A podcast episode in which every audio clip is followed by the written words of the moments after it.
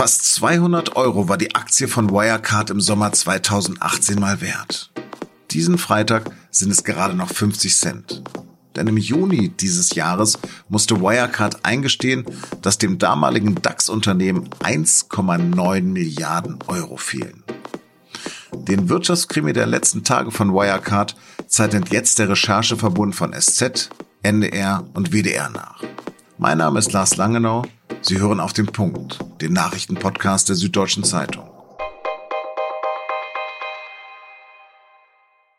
Der Fall Wirecard ist die wohl spektakulärste Pleite der deutschen Wirtschaftsgeschichte. Der Konzern schien nach außen überaus erfolgreich zu sein. In Wahrheit haben aber wohl 1,9 Milliarden Euro auf philippinischen Treuhandkonten nie existiert.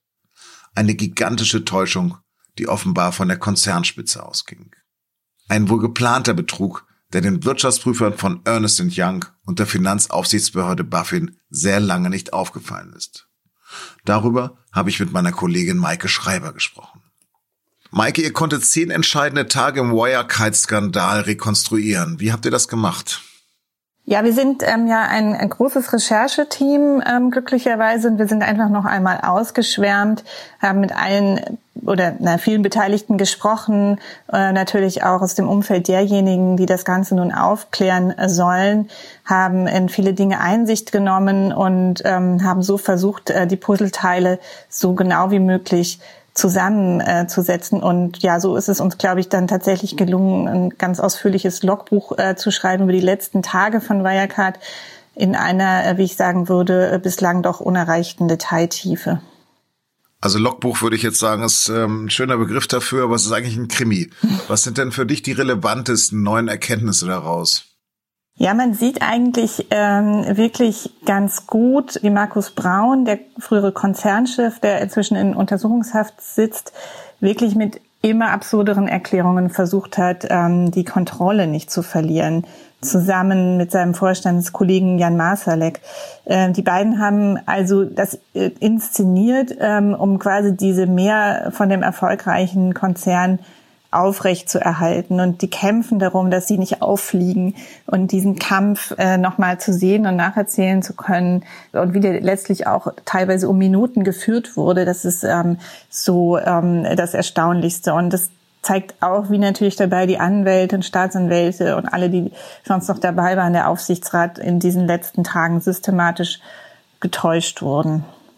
Ihr habt sehr detailgetreu die zehn entscheidenden Tage im Konzern beschrieben. Mit welchem Tag habt ihr in eurem Text angefangen? Es ist im Grunde der 16. Juni, da ist da außen noch alles ganz normal. Ähm, die Aktie hat da noch so ungefähr 100 Euro gekostet und Wirecard hat eingeladen für die Bilanz-PK zwei Tage später, am 18. Juni. Da war also alles Routine. Aber dieses Unweigerliche, das hat sich dann mit dem 16. fängt es dann also quasi an, weil da haben die Wirtschaftsprüfer dem Aufsichtsrat eröffnet, dass ähm, diese 1,9 Milliarden, dieser unglaublich große Betrag auf den philippinischen Treuhandkonten wahrscheinlich nicht existiert oder es jedenfalls dafür keine Bestätigung gibt. Dann war es eben ganz interessant, wie Masalek und Braun darauf reagiert haben.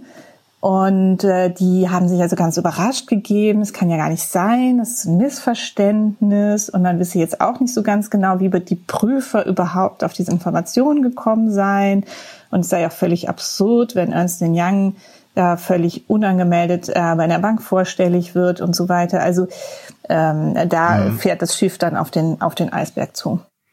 Also ich muss gestehen, dass ich äh, den, den Wirecard-Skandal bisher nur oberflächlich verfolgt habe und mir ist dann wirklich die Kinnlade runtergeklappt, als ich euren Text gelesen habe und der 18. Juni, ihr den 18. Juni beschreibt. Könntest du das nochmal wiedergeben, was dort passiert ist? Also ähm, Wirecard musste bis zum 18. Juni ja die, das Testat vorlegen. Ähm, da führte überhaupt kein Weg dran vorbei wenn man so etwas nicht macht, äh, dann können die geldgebenden Banken sofort die Kredite kündigen. Also es lief alles auf diesen, auf diesen Moment zu, Testat oder nicht Testat. Im Unternehmen war es dann so, dass ähm, wohl morgens gegen 7 Uhr Braun zum ersten Mal ähm, dann an dem Tag mit dem Aufsichtsratschef Eichelmann äh, telefoniert hat und ihm nochmal versichert hat, also es wird die Bankbestätigungen werden jetzt bestimmt eingehen in den nächsten 30 Minuten. Das kommt äh, garantiert und ähm, es wird alles gut und so weiter. das war wahrscheinlich zu dem Zeitpunkt eben auch eine dreiste Lüge, denn Braun wusste eben, sobald ähm, diese Bestätigung, also sobald es klar ist, dass diese Bestätigung nicht kommt, wird der Konzern kein Wirtschaftsprüfertestat bekommen und dann wird der Kurs sich sofort pulverisieren und dann entgleitet ihm alles. Ähm, tatsächlich ähm, ließ sich diese Strategie dann an diesem Tag eben nicht mehr aufrechterhalten. Und um 10.43 Uhr hat das Unternehmen dann äh, die Ad-Hoc-Meldung an die Börsen rausgeschickt, dass die Existenz äh, dieser Konten eben nicht äh, nachgewiesen werden konnte. Und dann ist wirklich äh, eben binnen Minuten der Aktienkurs eingebrochen um 60 Prozent. Das hat es noch nie gegeben bei einem DAX-Konzern. Und dann war auch draußen allen klar, das war es jetzt. Also das war wirklich auch jetzt von außen, jetzt aus journalistischer Perspektive ein, ein wirklich äh, denkwürdiger Tag. Wem ist denn die Aufdeckung des Skandals letztendlich zu verdanken? Den Wirtschaftsprüfern, der Buffin? Also denen ähm, zuvorderst nicht. Also die haben einen eher eben ziemlich schlechten Job gemacht. Die BaFin hat nach allen Kräften weggeschaut, hat sich nicht bemüht, ähm, Wirecard ähm, richtig zu kontrollieren. Sie hätten mögliche, mehrere Möglichkeiten gehabt, das zu tun. Im Gegenteil, die BaFin hat ähm, sich dann sogar gegen die kritischen Journalisten der FT äh, verhalten, die angezeigt hat, ähm, eben Spekulationen auf die Wirecard-Aktie verboten und solche Sachen. Und die BaFin hat letztlich damit sogar das Signal gesendet, dass äh, Wirecard ein armes Opfer der angelsächsischen ähm, Spekulanten ist. Auch die Wirtschaftsprüfer haben, haben natürlich überhaupt keinen äh, guten Job gemacht, weil sie ähm, nur ein, ein, nach, nach Papierlage geprüft haben, also nur eine Art Standardjob gemacht haben und alles darüber hinaus ausgeblendet haben mit äh, dem Verweis darauf, dass sie soweit ja gar nicht prüfen dürfen. Und dann haben sie eben ähm, diesen Bilanzbetrug nicht gesehen. Die eigentlichen Lorbeeren äh, gebühren absolut den Kollegen von der Financial Times, die das vorangetrieben haben. Und dadurch ist dann der Druck des Kapitalmarktes, also der Investoren, irgendwann so groß geworden. Das war ja gerade im Oktober 2019 irgendwann die Prüfer von KPMG ähm, zu einer Sonderprüfung ins Haus ähm, gelassen haben und die haben dann die, die großen Mängel aufgedeckt. Und ganz am Schluss hat, ähm, hat Ernst Young, die eben die Hausprüfer waren von Wirecard, dann doch diese falschen Konten gefunden. Aber vorher haben sie eben äh, immense Fehler gemacht. Maike, vielen, vielen Dank. Gerne. Um mögliche Fehler im Fall Wirecard geht es derzeit auch in einem Untersuchungsausschuss im Bundestag. Den beobachtet meine Kollegin Lena Kampf die mir von der Aussage eines Sonderprüfers von KPMG erzählt hat. Der hat monatelang sich mit einem Team von 40 Leuten ähm, die Bilanzen angeguckt ähm, und eben versucht, insbesondere ähm, diese Konten in Asien nachzuweisen und da irgendwelche Hinweise nachzugehen, dass die tatsächlich existieren. Und er hat ganz deutlich gesagt, also ähm, das war nicht möglich. Und zwar natürlich auch ein bisschen eine Ohrfeige in Richtung der Bilanzprüfer von EY, die ja schon zehn Jahre lang äh, die Bilanzen von Wirecard sich angeschaut haben. Am Donnerstagabend waren dann auch Wirtschaftsprüfer von Ernest Young selbst geladen. Die hatten aber offenbar wenig Aufklärung gebracht. Die haben gestern Abend leider nicht äh, umfassend ausgesagt, sondern ähm, zum Teil die Aussagen verweigert, berufen sich da auf ihre Verschwiegenheitspflicht. Das ist ein bisschen juristisch unklar. Ähm, äh, eigentlich sind sie vom Insolvenzverwalter davon enthoben worden, aber sie wollen das eben höchstrichterlich klären lassen, ob das wirklich so ist.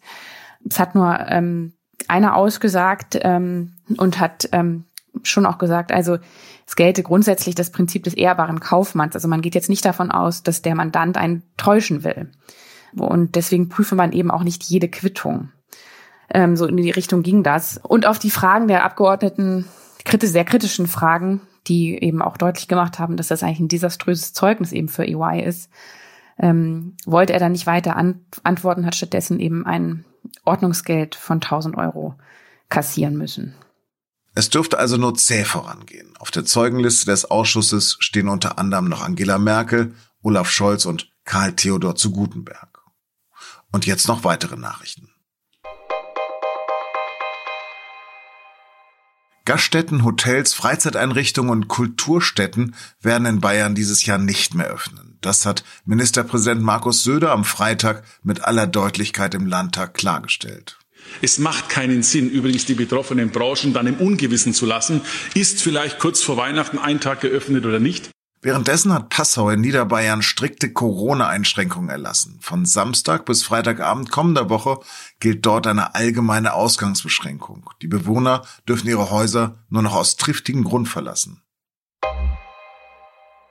Im Missbrauchsfall Münster ist ein 53-jähriger Mann verurteilt worden, wegen des schweren sexuellen Missbrauchs eines Kindes. Er hatte die Taten gegenüber den Ermittlern gestanden und Hinweise zu weiteren Beschuldigten gegeben. Jetzt muss er für drei Jahre und drei Monate ins Gefängnis. Außerdem wird er dem Opfer 10.000 Euro Schmerzensgeld zahlen und vor zukünftige Kosten aufkommen. Es ist das erste Urteil in dem Missbrauchskomplex, in dem sich noch viele weitere Beschuldigte vor Gericht verantworten müssen. Das Bundeskriminalamt warnt vor einer möglichen Gefährdung für die deutsche Pharmabranche, und zwar durch Kritiker der Corona-Maßnahmen. Diese könnten laut einem internen Lagebericht versuchen, in Impfzentren einzudringen, um für ihren Protest besonders große mediale Aufmerksamkeit zu bekommen. Diese Sorge hat einen konkreten Hintergrund, denn für diesen Samstag ist eine Demonstration der sogenannten Querdenker vor der Firmenzentrale von BioNTech angekündigt. Das ist das Forschungsunternehmen Mainz, das einen vielversprechenden Corona-Impfstoff entwickelt hat.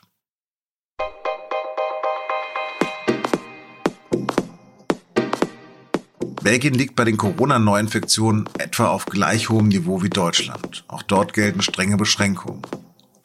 Wer in einem Single-Haushalt lebt, darf zum Beispiel nur zwei Personen einladen, die aber nicht gleichzeitig. Im niederländischen Sprachteil nennt man das den Knüffelkontakt das so viel bedeutet wie kuscheln oder schmusen. In Deutschland gibt es so einen Knüffelkontakt nicht. Deshalb bekommen Sie aber im Stilteil der SZ am Wochenende wenigstens eine Menge Geschenkideen für ein kuscheliges oder auch knüffeliges Weihnachten präsentiert. Das war auf den Punkt. Redaktionsschluss war 16 Uhr. Danke fürs Zuhören und bleiben Sie uns gewogen.